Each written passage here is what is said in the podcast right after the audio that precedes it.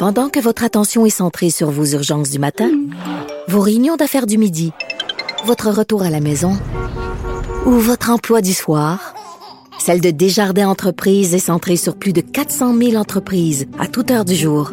Grâce à notre connaissance des secteurs d'activité et à notre accompagnement spécialisé, nous aidons les entrepreneurs à relever chaque défi pour qu'ils puissent rester centrés sur ce qui compte, le développement de leur entreprise.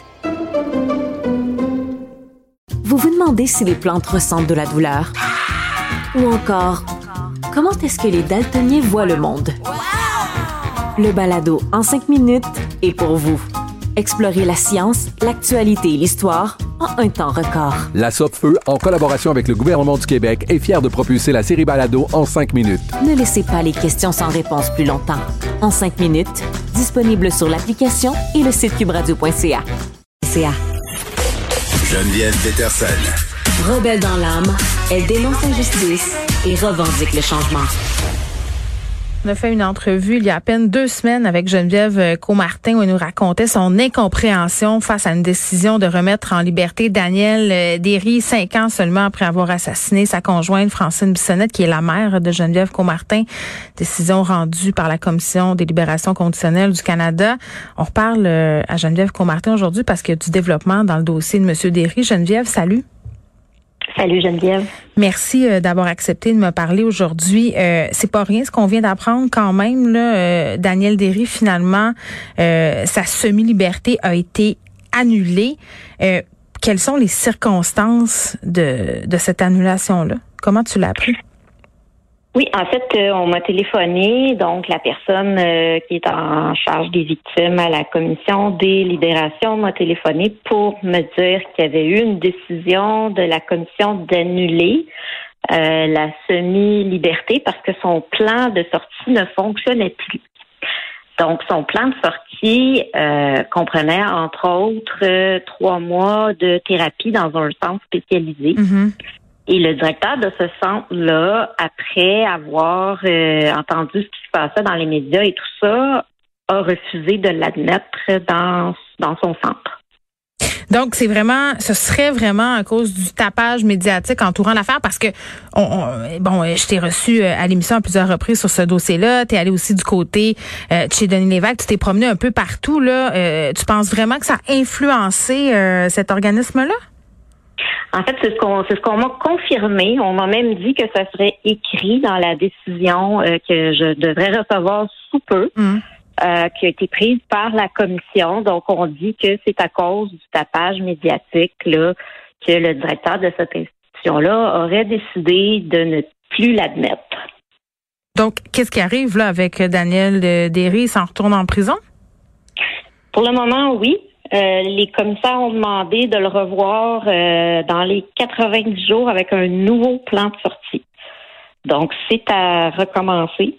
Encore une fois, dans 90 jours, il va y avoir une autre audience à laquelle je vais devoir me présenter. Puis ça va être un petit peu la même, la même chose qui s'est passée la dernière fois, finalement. Je veux juste être sûre de bien comprendre, Geneviève, la décision, elle ne vient pas de Service correctionnel Canada. C'est bien ça? C'est exactement ça. En fait, c'est quand même. Ils ont été obligés de, d'annuler la semi-liberté parce que une des conditions de sa sortie qui avait été acceptée ne fonctionne plus. Donc, c'est, c'est comme si c'était quelque chose qui est hors de leur contrôle, finalement. Donc, c'est pas, eux qui ont décidé. De dire qu'ils ont l'air fous, je pense que c'est un euphémisme, là. Euh, là, comment t'anticipes? Parce que 90 jours, c'est dans trois mois. Là. Tu vas devoir te replier à cet exercice qui avait pas été facile. Tu avais lu une lettre. Euh, les enfants aussi d'une ex-conjointe de M. Derry avaient aussi euh, témoigné à cette commission-là. Euh, de la perspective que Service correctionnel pourrait à nouveau en venir à la même décision, c'est-à-dire en venir à une semi-liberté. comment t'anticipes ça? Je dirais que c'est encore une fois un stress euh, par contre, bon, cette fois-ci, je me dis j'ai quand même un 90 jours où je vais essayer de, profiter de ce temps-là où j'ai pas vraiment besoin de m'inquiéter.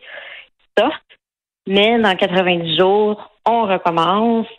Puis il n'y a vraiment aucune façon logique de comprendre qu'est-ce qui pourrait être la décision qui va être prise parce que selon moi, ça défie toute logique quand on parle de premièrement de réhabilitation, deuxièmement de protection de la société. Oui. On viendra pas me dire qu'on veut absolument travailler pour réhabiliter quand on est prêt à faire sortir quelqu'un. Ben, juste rappeler là, parce que le rapport euh, du service correctionnel Canada, je l'ai eu entre les mains là, Monsieur Derry, qui présentait un risque de euh, récidive euh, moyen dans un contexte conjugal qui, qui avait pas l'air d'avoir beaucoup de remords non plus, qui allait d'affirmations comme je vais pas me remettre dans cette situation-là. Puis là, je paraphrase une autre parce que je vais mieux choisir les personnes, mes blondes finalement, c'est ce qu'il disait.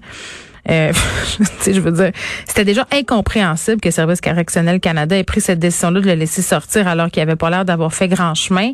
Euh, là, est-ce que vous avez des nouvelles de Service correctionnel Canada ou c'est silence radio? Euh, pour le moment, ce que j'attends, c'est euh, la décision écrite. Mais sinon, on m'a téléphoné aussitôt qu'il y a eu un rapport qui a été produit là à l'éthique, hmm. il y aura une décision d'annuler la semi-liberté. Ouais. Donc là, je suis en attente euh, vraiment de la décision écrite. Mais moi, la question que je me pose, mhm. c'est avec ça, n'a tellement pas d'allure la décision que l'on pris. Est-ce que quelqu'un à quelque part a donné la directive de vider les prisons? Est-ce que quelqu'un à quelque part a dit OK, on manque de place ou on manque de sous, puis euh, on les sort? C'est vraiment inquiétant. Quelqu'un qui aurait eu un dossier nickel en prison, j'aurais dit, OK, peut-être, peut-être qu'il a démontré, mais même pas. Même pas. c'est là que je trouve ça inquiétant.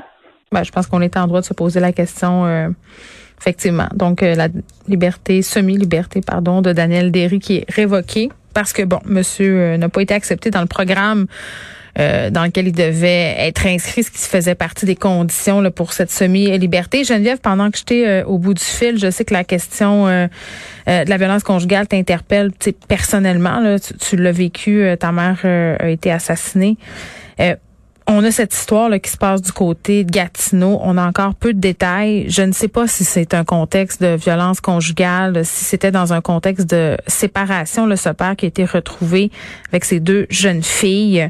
Euh, on parle euh, ici évidemment d'un drame familial. Ma première question, c'est L'expression drame familial, est-ce que c'est comme l'expression drame conjugal? Est-ce que ça te fait dresser euh, les cheveux sur la tête? Parce que les services de police, euh, des relationnistes, là, c'est encore l'expression qu'ils utilisent, drame familial.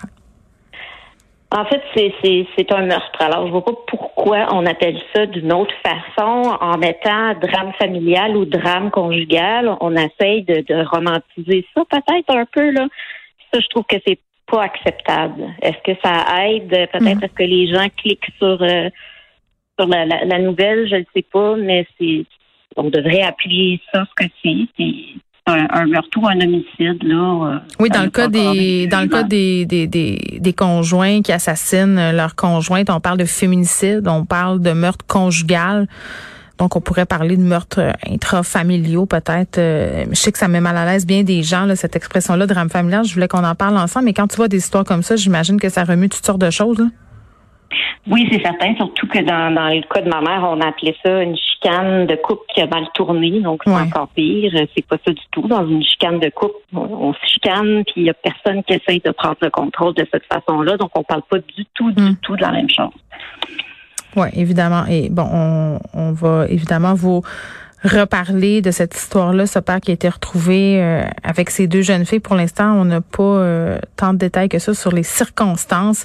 Ça jase, là, l'histoire, euh, justement, de la violence conjugale, la police qui veut pas confirmer s'être rendue sur les lieux là, dans les semaines précédentes, euh, ce qui vient de se passer dans le coin de Gatineau. Geneviève Comartin, merci beaucoup d'avoir accepté de nous parler aujourd'hui. Je te souhaite bonne chance euh, pour dans 90 jours.